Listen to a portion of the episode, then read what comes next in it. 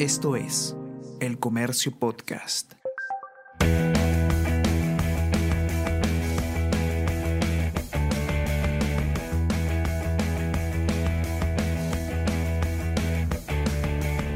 Hola, ¿cómo estás? Mi nombre es Bruno Ortiz y te doy la bienvenida a la tercera temporada de Easy Byte, el podcast de tecnología del diario El Comercio.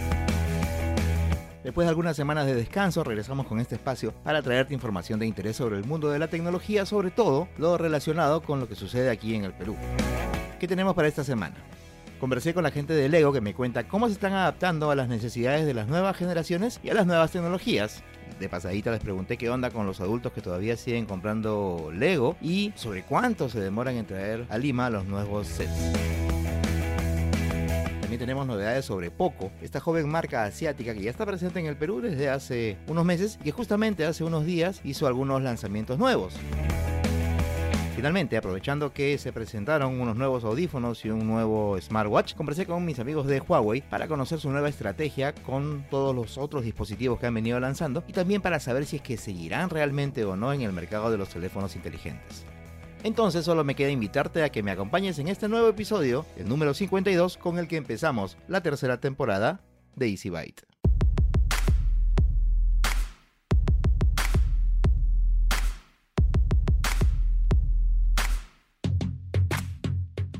¿Quién no ha jugado alguna vez con un set de Lego?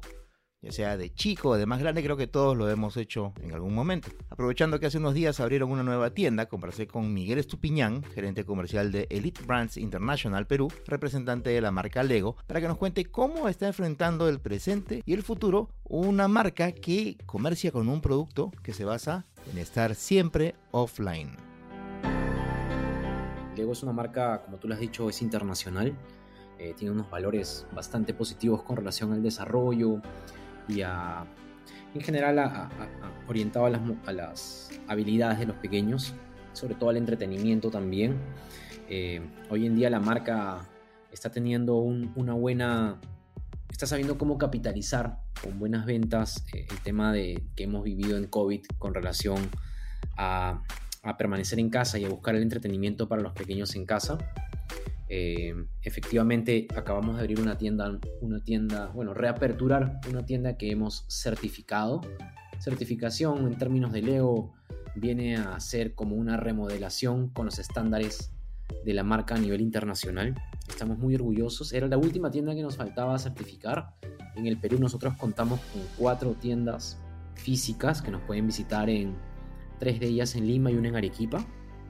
Pero además eh, la tienda online que lanzamos en junio del año pasado. Ya tenemos un poco más de un año con la tienda online donde el público puede encontrar, navegar y finalmente descubrir sets que tenemos este año bastante buenos. La tienda online cada vez tiene mucha más entrada, con más clientes. Eh, a la fecha hemos repartido más de 40.000 sets en todo el Perú, imagínate, es muchísimo. Eh, hemos atendido más de 13.000 usuarios que han confiado en nuestra plataforma porque saben que es la tienda oficial online de Lego aquí en Perú y estamos muy orgullosos de, este crecimiento y de cómo se está comportando la marca y cómo, cómo estamos siendo recibidos en cada vez más hogares peruanos. ¿De qué manera ustedes están relacionándose con la parte digital, con la parte tecnológica, que es un componente que muchos, eh, bueno, particularmente uh, juguetes y, otro tipo de productos dirigidos sobre todo para, para el público más joven, han empezado a adoptar. En una mano tenemos una marca que tiene muchos años en el mercado, son más de 60 años en el mercado, con el bloque que hoy conocemos. Los planos de los bloques no han cambiado el sistema de juego básico de Lego tampoco ha cambiado. Todas las piezas son compatibles entre sí. Eh, efectivamente, como tú lo has mencionado, finalmente tú puedes construir con Lego desde una pequeña ambulancia de Lego City hasta una X-Wing de Star Wars o un mundo de, Minecraft, por ejemplo. O sea, se puede construir lo que tú quieras. Eh, el sistema de juego de Lego se mantiene sólido en el tiempo y eso también genera hoy en día un tema nostálgico con los adultos que también nos buscan para, para buscar entretenimiento en casa. Sin embargo, conocemos que el entretenimiento en general está, está migrando, está cada vez ganando más terreno en la parte digital. Cada vez hay, hay más videojuegos, hay más consolas de juego, hay más alternativas de juego con la realidad virtual, con, diferentes herramientas tecnológicas que se van incorporando. Eh, Lego, Lego no, no, hace, no hace, no le da la espalda a esta, a esta evolución del entretenimiento.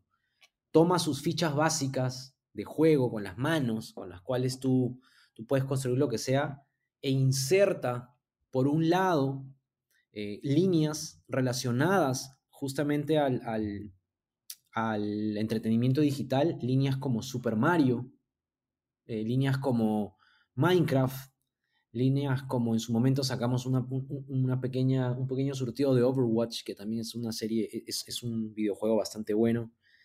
Y lo que va haciendo es justamente reclutar, ir a buscar a esos pequeños, a esos jugadores, a esos, gamers que, conocen estas franquicias, ¿no? Y, les proporciona un sistema de juego alternativo a su consola, un sistema de juego que pueden compartir en la mesa con su papá, con sus hermanos, con su mamá, ¿no? Ahora, detrás y en otra mano que tenemos, tenemos que la ficha, además de, tener el sistema de juego de construcción en la cual una ficha se adhiere a la otra por un tema completamente mecánico, ha evolucionado y hoy en día, por ejemplo, el set de Mario, donde, donde aparece, el único set donde aparece el Mario 71360, donde está el Mario interactivo, contiene unos sensores que efectivamente le permiten al Super Mario cobrar vida tal cual lo haría en el mundo, en el mundo de la consola de Nintendo. Eh, lo chévere que puede descubrir un pequeño es que en el caso de Lego Super Mario, es que el mundo de Mario puede ser construido al antojo o a la creatividad del jugador. ¿ok? Tiene retos que tiene que ir pasando, pero que yo se los estoy proponiendo. Y así es como se va expandiendo este sistema de juego. No hay algo específico, hay algunas reglas básicas que tenemos que seguir para entender el juego, pero en cuestión de dificultad y de tamaño, yo creo que no es, un sistema de juego que no tiene límites. Eh, Minecraft de repente solo es una, es una línea que no, no tiene eh, bloques interactivos, pero que eh, son muy, coinciden mucho en cuestión gráfica las fichas de Lego con, la, con las gráficas de Minecraft y hoy en día se ha convertido en una línea muy buscada tanto por pequeños varones como mujeres y, y nos gusta mucho mucho ese tema, ¿no? Hoy en día estamos trascendiendo el tema del género y, Minecraft es hoy en día una línea increíble. ¿Tienen ustedes algunos otros planes de repente de ir ampliando un poquito más estas, estas nuevas características que se le pueden dar a la forma de utilizar los sets que tienen ahora o que vayan a salir al, al futuro? Sí, Lego no ha cambiado y no piensa tampoco dejar su verdadero, su verdadero ADN de entretenimiento, que es construcción sin límites, construcción infinita, ¿no? Eso no va a cambiar. Eh, eh, Lego como corporación lo tiene bastante claro y siempre estamos apuntando a hacer la alternativa offline de los pequeños, ¿no?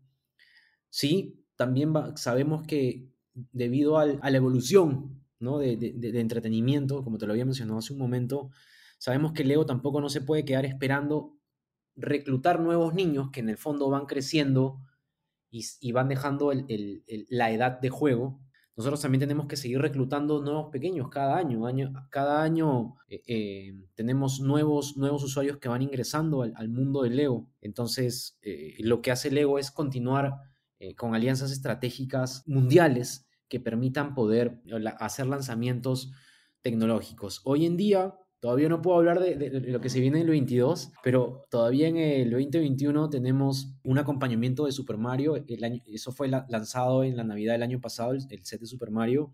Este año estamos lanzando Luigi. Ambos son completamente interactivos con, las, con los bloques, pero también entre sí. De hecho, hacen algunas conversaciones y algunas interacciones bastante entretenidas ahí de manera física frente a ti. Y sí, vamos hacia allá. Quiero rescatar un comentario también que hiciste. Siempre han sido, leo las fichas eh, unisex, tanto para chicos y para chicas. Finalmente quien, quien decide qué construir es el usuario, entonces e, es increíble. Yo creo que el sistema y la fórmula del Lego para mantenerse todos estos años ha sido la solidez de su propuesta de valor. Eh, lo, hacen de una manera muy responsable, pero al mismo tiempo una manera muy cool, ¿no? Muy fresca, muy, muy innovadora, que a los que hemos jugado con Lego hoy en día nos genera una nostalgia que, que queremos volver a revivir, ¿no? ¿Ustedes tienen algún tipo de, de estadística o de dato referido a este público que no es necesariamente el infantil, sino un público adulto que busca de repente ciertas, ciertos productos o ciertas líneas, como por ejemplo la de arquitectura, que, que es un poquito más compleja, un poquito más sofisticada, qué sé yo? Sí, claro que sí. Efectivamente, nosotros habíamos comenzado una pequeña, un pequeño surtido que está orientado al adulto. Efectivamente, arquitectura, como tú mencionas, era, era un tema de adultos que alguien fuera del sistema de juego de roles que hacen los pequeños, de inventar historias, los adultos buscaban arquitectura porque era un tema entretenido para construir, porque era un reto de dificultad interesante, pero al mismo tiempo tenía un, esta magia de poder dejarlo construido y exhibirlo a tus visitantes, dejarlo en la, en la sala, dejarlo en el escritorio, dejarlo en, en tu cuarto, ¿no? En, en, alguna repisa, ahí como un trofeo de que pude terminar mi Lego de, de 500 tantas piezas. O sea, es muy bueno. Pero esto empezó hace algunos años. Arquitectura, Technique por ahí y algunos esfuerzos de Lego Ideas que por ahí las, se lanzaban. Sin embargo, desde, desde el 2019 aproximadamente nosotros empezamos a agrandar este surtido para adultos. Hoy en día eh, tenemos una cantidad de sets para adultos increíble. Deben ser más de 50, 60 sets entre las cuales tenemos desde eh, réplicas de, del Dodge Charger de Toretto, Rápidos y Furiosos, escala, hasta el set de, de, la serie americana Friends, que ya van dos sets relacionados. Eh, tenemos figuras armables como de 30 centímetros de Mickey Mini, que son preciosas para poner en la sala. Tenemos un bonsai, las flores. Tenemos unos, un, unos sets de, de, de, Lego Art, que son unos cuadros como de 40 por 40, donde tenemos unas colecciones increíbles como de The Beatles, una versión de Marilyn Monroe, la versión de Warhol. Entonces, estos 50, 60 sets hoy en día se han convertido pues en, en un nicho que ya no es tan nicho, que ya es un mercado que, que, nos hace alcanzar unos niveles de venta interesantes. Más o menos, hoy en día esto, este surtido de adultos representa un 30%, o una tercera parte aproximadamente del, del negocio total que tenemos. Es increíble cómo los adultos han buscado esta nostalgia y, buscan el entretenimiento con nuevas alternativas, ¿no? Nuevas alternativas que de repente antes no consideraban, pero que yo creo que la pandemia ha ido impulsándonos un poco a nuevas a nuevos horizontes, a descubrir nuevas marcas, nuevos productos o a revivirlas, como en nuestro caso. ¿Qué tanto se puede demorar que un nuevo set que se ha lanzado internacionalmente o de repente en Estados Unidos en particular demora en que llegue aquí a las tiendas peruanas? Voy a aprovechar para hacer mi descargo ahí. a ver, en el pasado nos demoramos un poco más, hoy en día nos debemos estar demorando de 6 a 8 semanas como máximo como máximo, o sea... Bastante rápido en realidad. Sí, máximo dos meses de diferencia. No quiero, no quiero tirar, no quiero ser culpable a nadie, pero sinceramente el tema de aduanas en general es un poquito complicado en nuestro país. Entonces a veces, entonces a veces el tiempo, el tiempo que nos suma no es, no es un tema de gestión interna, nosotros procuramos acelerar el, con, con, todo a fondo y, y, y, poder este, tenerlo más pronto, pero, pero ahí se nos traba a veces, a veces.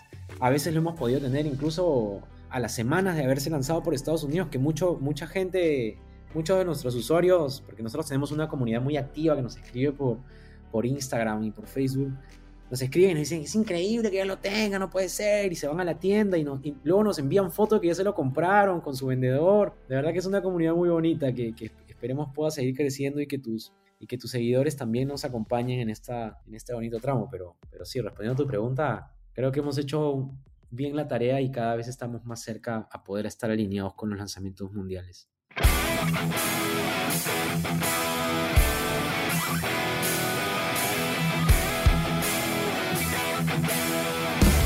Hace unos días la marca Poco presentó en nuestro país el nuevo Poco X3 GT, un equipo que por cierto ya ha sido analizado por el equipo de tecnología y ciencias del diario El Comercio, así que pueden encontrar la reseña en elcomercio.p barra tecnología. Y bueno, aprovechando este lanzamiento conversé con Renzo Ancaya, representante de la marca en el Perú, para conocer las novedades de Poco en lo que resta del año. Teniendo en cuenta que tú dominas un poco más la parte técnica de los, de los dispositivos comercializa la marca localmente, ¿cuál consideras tú que es el principal diferencial que tiene Poco sobre el resto de marcas que hay aquí en el Perú. Efectivamente somos una marca joven. Desde el 2018 a la fecha hemos venido creciendo muchísimo, con más de 20 millones de dispositivos activados a nivel mundial. Principalmente la filosofía de Poco está orientada, está soportada en tres promesas, que es traer tecnología que importa, un diseño basado en el feedback, en la retroalimentación de nuestros usuarios, o sea, escuchamos mucho a nuestros, a nuestros usuarios y ser una marca en constante evolución. Eh, con estos tres pilares como, como parte de, como promesas, parte de la filosofía de Poco, que es iniciar pequeño pero soñar en grande, eh, un poco está orientado a, los amantes de la tecnología, definitivamente, ¿no? Somos una marca que busca mucho ofrecer eh, innovaciones tecnológicas eh, en los teléfonos móviles que, ofrecemos, precisamente por, por esta pasión a la tecnología que, tenemos dentro de la marca, ¿no? ¿Cómo está compuesto para que, sepan los, los usuarios y, o las personas que estén interesadas en, de repente adquirir alguno de los, de los equipos de la marca. Cuéntanos cómo está compuesto hoy el portafolio que está disponible en el Perú. Sí, claro. Bueno, básicamente dentro de, poco tenemos tres líneas. La línea, la serie M, ¿ok? Que es, un poquito lo que mencionas, teléfonos más de más de uso masivo con excelentes especificaciones que ayudan mucho al, usuario a, poder sentir ese buen rendimiento, ¿no? ese buen performance.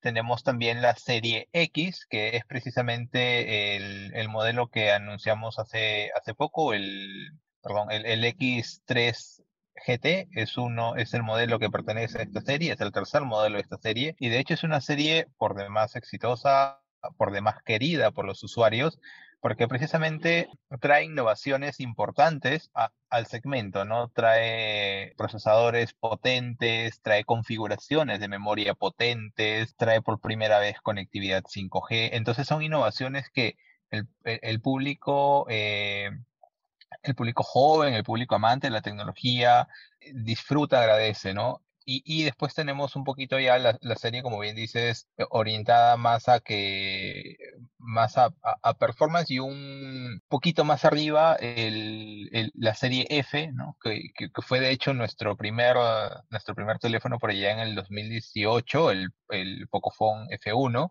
Eh, de ahí vino una evolución del Pocophone F2 y recientemente, bueno, este año salió el Pocophone F3, el Poco F3, efectivamente son las tres series que manejamos dentro del portafolio, orientadas a siempre al rendimiento, a ofrecer al usuario un, esa sensación de, fluidez, obviamente con, las con las salvedades entre las gamas, ¿no? La serie M siempre orientada un poquito más a, la entrada, la serie X con innovaciones y, la serie F un poquito más, más premium. Que tanto más allá del marketing sino digamos poniéndote una mano en el pecho, que tanto consideras que realmente, en este caso poco, cumple con, con, ese ofrecimiento que realmente es no solamente buscado, sino muy valorado por el consumidor. Bueno, definitivamente en poco como equipo siempre trabajamos para brindarle al usuario las, las, cubrir las necesidades que tiene el usuario. Para eso yo creo que efectivamente lo que mencionas es, es, es, bien puntual y nosotros tratamos de cumplirlo siempre trabajando para, para brindarle al usuario eh, ese tipo de relación, ¿no? Que, que, lo mencionas calidad-precio. Definitivamente eh, vamos a contextualizarlo, por ejemplo, en nuestro Poco X3 GT, que es el, producto que lanzamos eh, recientemente acá en Perú.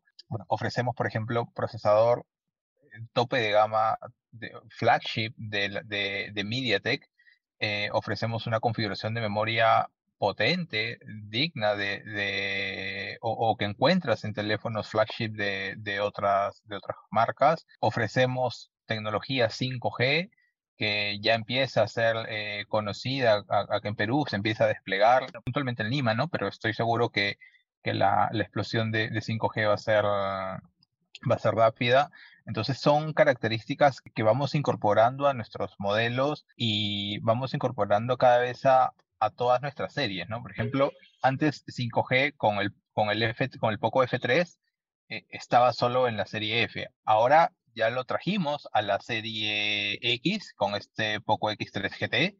Eh, así que seguimos trabajando en esas innovaciones para que el usuario pueda disfrutar de todas estas innovaciones porque a eso es lo que apunta poco, ¿no? A cubrir las necesidades y, satisfacer finalmente a ese usuario amante de la tecnología. Ya, ahora sí, ya pasó.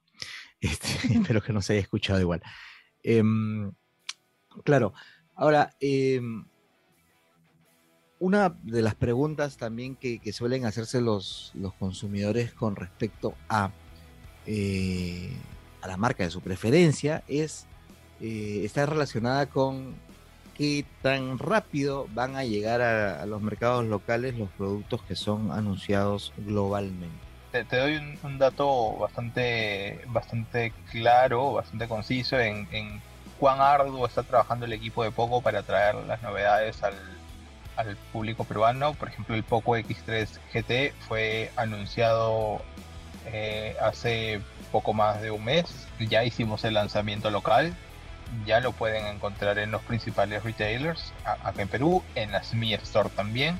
Entonces, definitivamente trabajamos para traer el portafolio, las innovaciones que los pocos fans y los amantes de la tecnología necesitan, ¿no? y, nos piden, ¿no? Porque definitivamente es algo que, que, como todo amante de la tecnología siempre quiere y siempre está buscando esas, esas innovaciones, ¿no? Este, así que trabajamos, trabajamos día a día para, para poder cubrir esas necesidades. La, la, mayoría de los, de los dispositivos que tienen ustedes disponibles, los usuarios los pueden comprar tanto en las Mi Store que están instaladas y funcionando localmente como a través de tiendas de comercio electrónico, ¿verdad? Sí, claro. Las Mi Store son eh, canales oficiales donde pueden encontrar nuestra marca, este Poco, y también en principales retailers, ¿no? Lo puedes, el, Poco X3 GT eh, lo pueden encontrar en, en Replay, en Saga, en Oeshle, así que sí, definitivamente eh, trabajamos precisamente para tratar de estar en, en accesible en los principales retailers.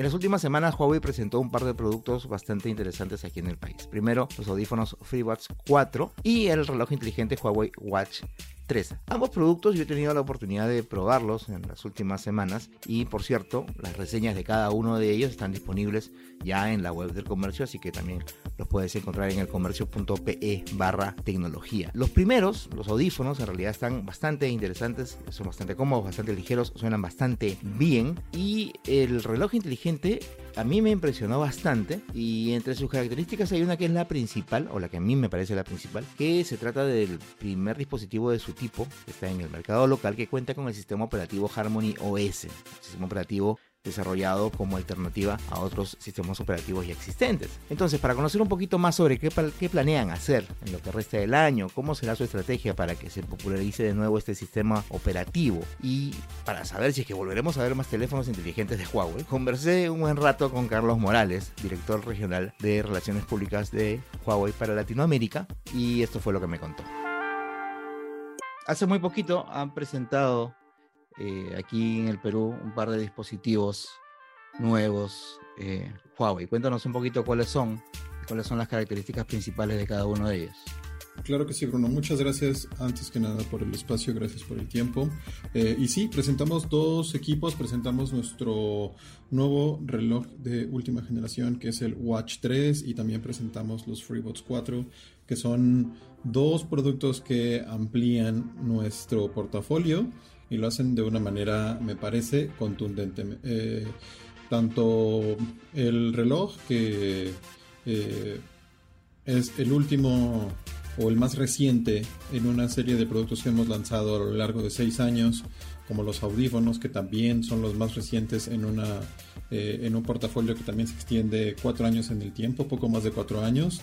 Eh, me parece que son buenas muestras de la capacidad de, innovación y de la calidad de los productos de Huawei. Entonces, eso es lo que estamos trayendo actualmente al Perú. Los dos equipos, uno directamente y el otro, digamos, indirectamente, están conectados con esta nueva plataforma que ya tiene en marcha Huawei, que es el Harmony OS. El, el reloj por una parte, el Watch 3, viene ya con el sistema operativo y los FreeBuds están listos para trabajar con dispositivos que utilicen la plataforma Harmony OS. Esa, esa estrategia de, de, de, empezar a introducir equipos que estén relacionados con esta nueva plataforma va a continuar con otro tipo de dispositivos, se va a centrar en estos dos nada más. Es una gran pregunta y justamente eh, estás tocando, me parece, un, un aspecto central de, de, la estrategia de Huawei.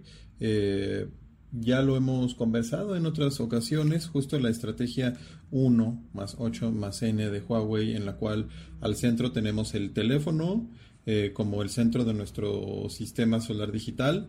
Eh, y viene acompañado de ocho categorías de productos entre las cuales se encuentran tanto los relojes como los, los audífonos, pero también hay laptops, también hay tablets, también hay pantallas, eh, hay bocinas, eh, eso está disponible en Asia, pero el tema de, la, de los automóviles eh, también es una parte de estos ocho componentes.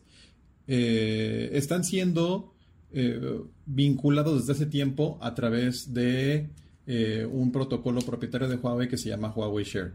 Este, este protocolo permite que los dispositivos se hablen de manera, o por así decirlo, se hablen de manera muy eh, eficiente. Estas capacidades se están reforzando justamente a través de nuestro nuevo sistema operativo que es Harmony OS y que está, como bien sabes, empieza a ser desplegado en algunos dispositivos. En estos dos, eh, el Watch 3 corre sobre esta plataforma eh, los FreeBuds 4 son compatibles con esta plataforma. MatePad 11, que es una tablet que ya corre sobre Harmony, también está disponible en América Latina. Empieza a ser disponible en cada vez más mercados de América Latina. Eh, y cada vez más dispositivos estarán disponibles con este tipo de interacción. Hay algunos otros dispositivos con otras configuraciones que también son compatibles. Es decir, eh, no importa si tú tienes un dispositivo con EMUI 11, que es nuestra capa de optimización, o en el caso de algunos mercados donde empiezan a llegar algunos teléfonos como Nova 8. Nova 8 corre sobre EMUI 12. Eh, quizá EMUI 12 facilite la interacción entre dispositivos eh, a través del panel de control, pero no importa, de nuevo, si tienes un dispositivo con EMUI 11, EMUI 12, Harmony o tienes una computadora MateBook eh, de Huawei, todos son susceptibles de poder tener un alto grado de interacción. Eh, quizá lo que facilita en algunos casos la integración de Harmony OS en algunos dispositivos, como es el caso, por ejemplo, del Watch 3, es que el, Watch, al ser un dispositivo con una pantalla y funcionalidades un poco más robustas, puede tener acceso a la App Gallery, por ejemplo. Ya se pueden instalar aplicaciones. Entonces, por eso es que estamos incluyendo también Harmony OS eh, como el sistema operativo completo en este reloj. Eh, sin embargo, la integración y la interacción entre los dispositivos del ecosistema es, eh, es total, es completa y la intención es que se vaya ampliando también y vaya llegando este sistema operativo y su compatibilidad también a otros productos del portafolio. Ahora, yo he estado probando los FreeBuds 4, estoy probando también el, el, reloj y el reloj a mí me ha llamado bastante la atención, no solamente por el diseño, porque está bastante bonito, sino porque efectivamente, este, como lo mencionaste en la presentación, para muchos en la cabeza, como habíamos estado, como se habían estado presentando tantos Watch GT, uh -huh. como que se había instalado de que ese era el modelo de, de smartwatch de, de, Huawei y como que se había dejado de lado el Watch original, digamos, ¿no? Y este se aleja bastante, por lo menos a mí me parece que se aleja bastante del estilo de los GT y en realidad sin necesidad de ser una, una cosa muy distinta, se nota como que, o sea, al estar basado en, en, en el Harmony OS, de repente es una, una, un prejuicio mío, pero se le nota como si tuviera algo distinto a los, a los otros relojes de otras marcas que usan, por ejemplo, eh, la plataforma de, de, Android o alguna otra plataforma. O sea, se nota que hay algo distinto. Lo único que sí lamento es que todavía no tengamos aquí este, activado el tema del eSIM para que funcione solo sin necesidad de estar emparejado con, o, tenerlo, perdón, con el teléfono cerca. Pero incluso el hecho de que se conecte directamente al Wi-Fi, de que pueda hacer ciertas cosas, por su cuenta, abre bastantes alternativas para el usuario. ¿Qué tal está siendo la recepción de este dispositivo en particular, del reloj, por parte de la, gente? Me parece que la recepción que ha tenido el Watch 3 entre el público ha sido buena. Eh, me parece que también muchos usuarios comparten tu mismo sentir. Eh, hay una hay una percepción de que tiene un sabor distinto el Watch 3 porque estábamos muy acostumbrados a la serie GT de, Huawei. Eh, si bien la, lo que me parece es que hay un ADN también distinto entre ambas, entre ambas categorías. La serie GT me parece que está un poco más enfocada en los usuarios que quieren hacer una medición, eh, que quieren un monitor de actividad, eh, de actividad física, con algunas otras funcionalidades como sus notificaciones, eh, con esta gran, gran vida de batería de hasta dos semanas, eh, y que en el caso del Watch 3 apunta en una dirección un poco distinta. Si bien es posible tener estas dos semanas de batería con esta medición permanente de actividad física, calidad de cantidad de sueño, saturación de oxígeno en la sangre, todas estas métricas a las cuales ya estamos acostumbrados a acceder a través de la serie GT. También queríamos dotarle de esta otra eh, de, esas de, estas otras características, como son justo el tema de el eSIM, las aplicaciones, de la experimentación del reloj como un dispositivo independiente. Me parece que todas las compañías de, tecnología tenemos como obligación estar explorando los límites tecnológicos y tener un pie en el futuro. Eh, entonces, eh, con este mandato tendríamos que estar ofreciendo algunas alternativas que puedan ser susceptibles de sorprender al usuario y de tener la posibilidad de convertirse en funciones más interesantes en el futuro. Pongo un ejemplo. En el caso del Watch 3 tenemos, además de los sensores que ya estábamos acostumbrados de medición de saturación de oxígeno en la sangre, eh, de todos los giroscopios acelerómetros que teníamos siempre, tenemos un, medidor de temperatura. Este medidor de temperatura, eh, si bien la muñeca no es precisamente el punto más ortodoxo, digamos, de medición de temperatura corporal. Normalmente los médicos lo hacen o en la sien o en la axila. Eh, es un muy buen medidor de la estabilidad de la temperatura a lo largo del tiempo. Entonces, esta clase de mediciones las estamos utilizando eh, para saber cómo podemos combinar las métricas de los sensores que tenemos en el dispositivo para poder establecer eh, correlaciones y saber, por ejemplo, eh, si hay alguna predisposición del usuario a alguna enfermedad cardiorrespiratoria o una enfermedad, o una enfermedad cardíaca.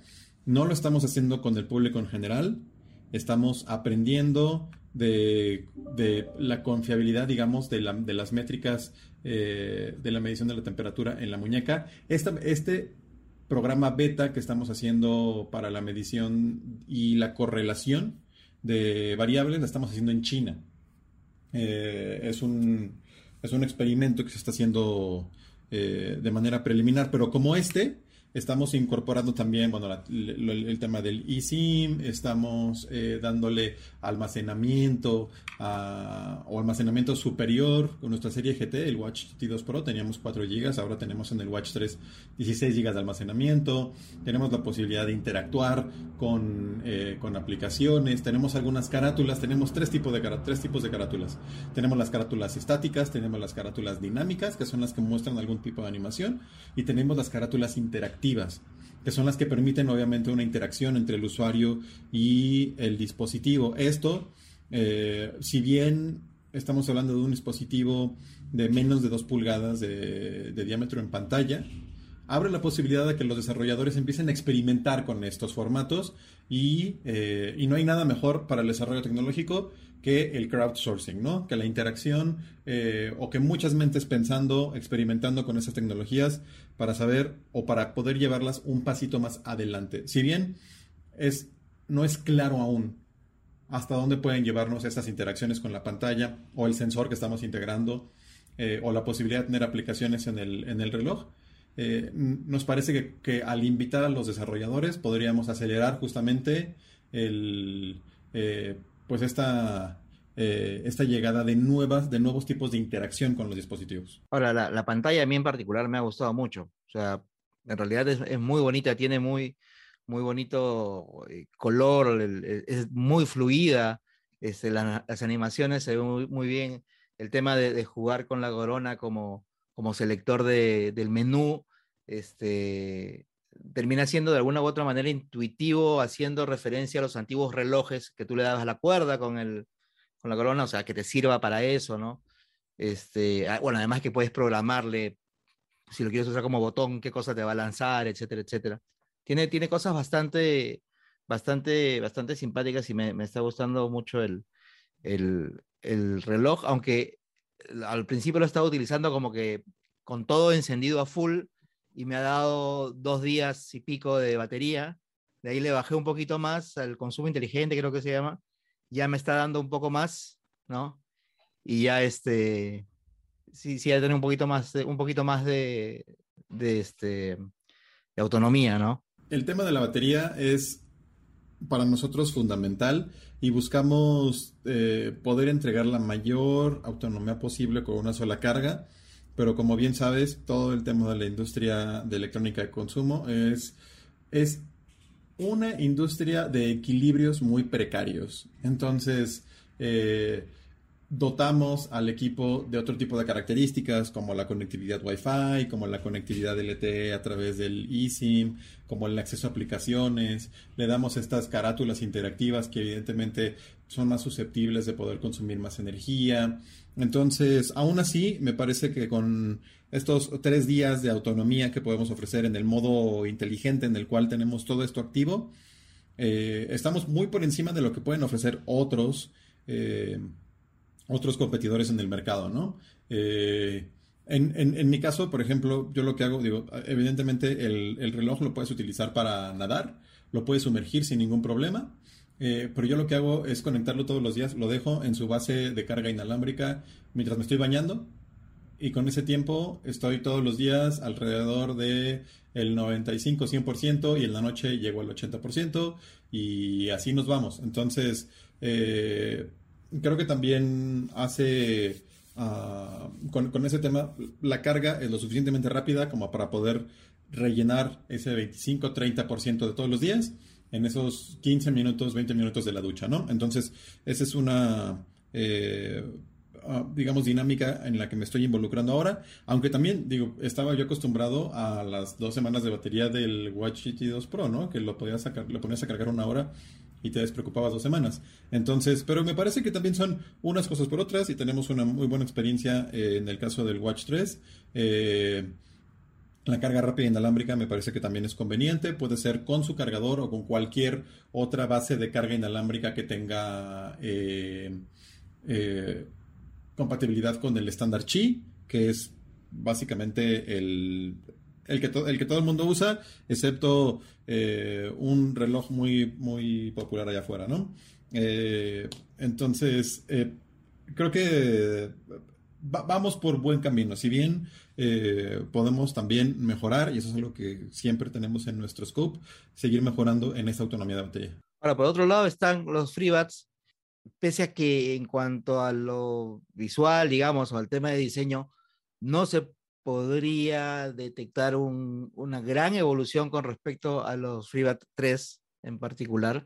Este, los cambios van por otro lado, pues, ¿no? Los cambios tienen que ver con, con, este, con el tema de la mejor cancelación, con el tema de, este, de mejorar un poquito la, la salida, un, poco, un poquito no, un poco más, la salida de audio, el tema de la, de la autonomía. Ahora, este segmento de los audífonos, de los auriculares en, en, particular, es un segmento que hoy por hoy está bastante luchado para todos. ¿Cómo, ¿Cómo están enfrentando ustedes como empresa este otro frente en el mercado de dispositivos de electrónica de consumo? En lo que se refiere a audio y con los FreeBuds 4 me parece que es un buen ejemplo y ya lo hemos, creo que ya lo hemos eh, conversado en otras ocasiones.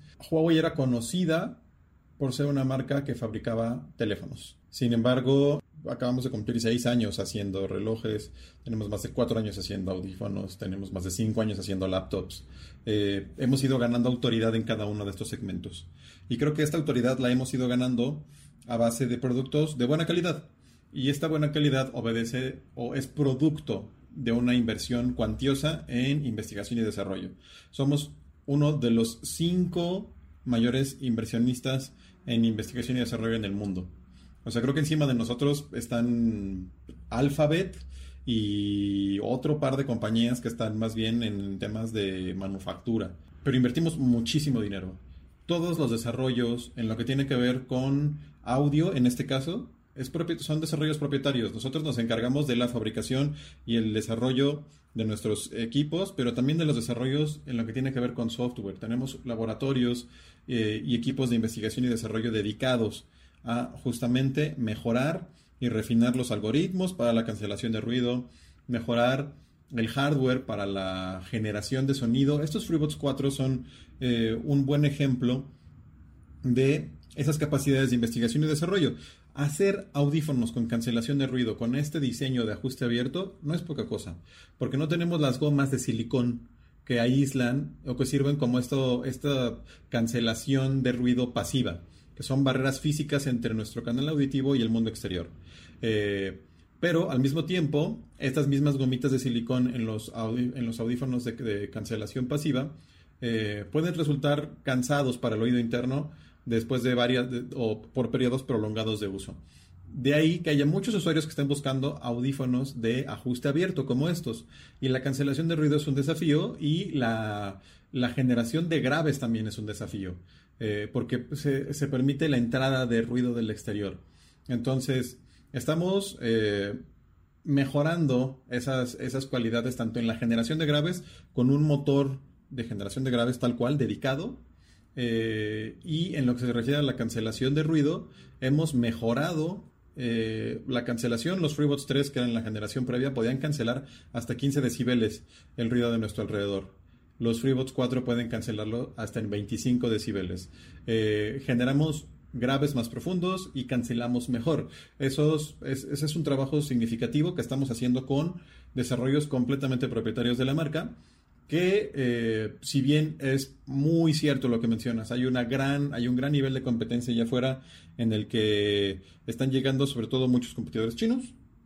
Eh, creemos que justo con el desarrollo de todas estas tecnologías y el reforzamiento también de nuestro, eh, de nuestro portafolio de patentes, podremos eh, hacer frente en el mediano y en el largo plazo. Como que el mercado este de las tablets otra vez está reflotando no solamente con ustedes, sino también con otras marcas que por la circunstancia global también se dan cuenta de que es una herramienta eficiente para otro tipo de usuarios la propuesta de ustedes me parece muy bacán con respecto a ciertas cosas desde el punto de vista técnico que le han puesto al aparato para niños que están justamente orientadas a tratar de cuidar de la mejor manera posible el tiempo en que ellos estén utilizando los, los, aparatitos, ¿no? Pero además de esto, y, como te decía, de la MatePad 11, ¿quedan más lanzamientos que vayan a hacer hasta el final de año por parte de ustedes? Está la, la, duda, sobre todo para los que son más fans, si es que van a seguir lanzando más, más productos y en particular teléfonos. Totalmente, sí, eso, esa es una, me parece que es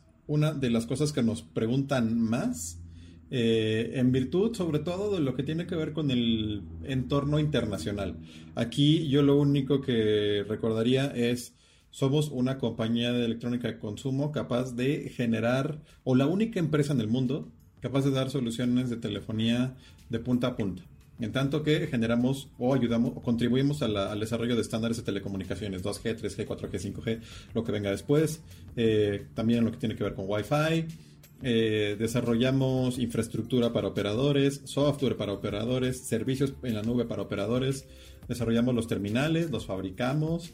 Eh, desarrollamos software para, para terminales, ahora un sistema operativo, ahora un ecosistema que complementa eh, la vida de esos, de esos terminales o de esos, de esos teléfonos inteligentes. Eh, entonces, no hay otra compañía en el mundo capaz de hacer eso. Y cuando la gente pregunta si vamos a seguir haciendo teléfonos porque está muy complejo el panorama internacional, lo único que quisiéramos recordarles es esta clase de complejidades son temporales. y nosotros así lo creemos. Nuestro presidente rotativo lo dijo así la semana pasada. Creo que Reuters recogió esas declaraciones en las cuales decía justamente tenemos todo esta, este bagaje de investigación y desarrollo, tenemos esta plataforma enorme de productos en las cuales podemos eh, echar mano para poder mantener a la compañía eh, dinámica, seguir desarrollando más dispositivos para complementar este portafolio, eh, de tal manera que no vamos a parar de hacer teléfonos, así como tampoco vamos a parar de hacer audífonos, relojes, bocinas, computadoras personales, ahora estamos haciendo computadoras eh, de escritorio, Estamos eh, también ofreciendo pantallas, es decir, monitores para complementar esas experiencias. Estamos también desarrollando otro tipo de formatos eh, que, en los cuales no solíamos estar. Tenemos por ahí unas gafas inteligentes que si bien no están disponibles en todo el mundo, eh, apuntan hacia, o son un buen indicador de hacia dónde apunta la compañía, ¿no? También a experimentar con nuevos formatos, experimentar con nuevas tecnologías. Tenemos televisiones en China que esperamos que el año entrante también empiecen a llegar a, eh, a otros mercados del mundo. Pero sí, definitivamente seguiremos haciendo eh, teléfonos, sí, seguiremos haciendo teléfonos de todas las gamas también. Seguiremos haciendo también los otros productos del portafolio que tenemos actualmente y también seguiremos explorando fuera de el portafolio actual. Me encantaría poder decir qué productos llegan en el resto del año. Eh, por política no nos pronunciamos sobre productos que aún no han sido lanzados. Lo que sí podemos decir es que sí pueden tener la certeza de que llegan más productos y entre ellos más teléfonos este año.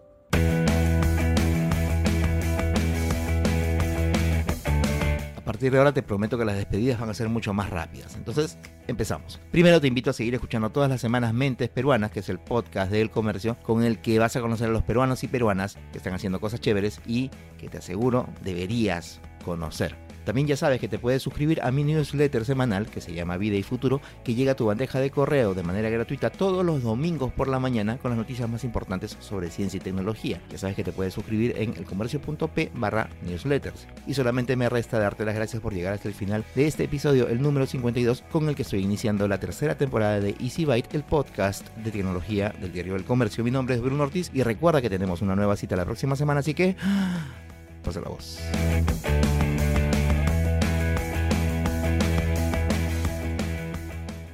Esto es El Comercio Podcast.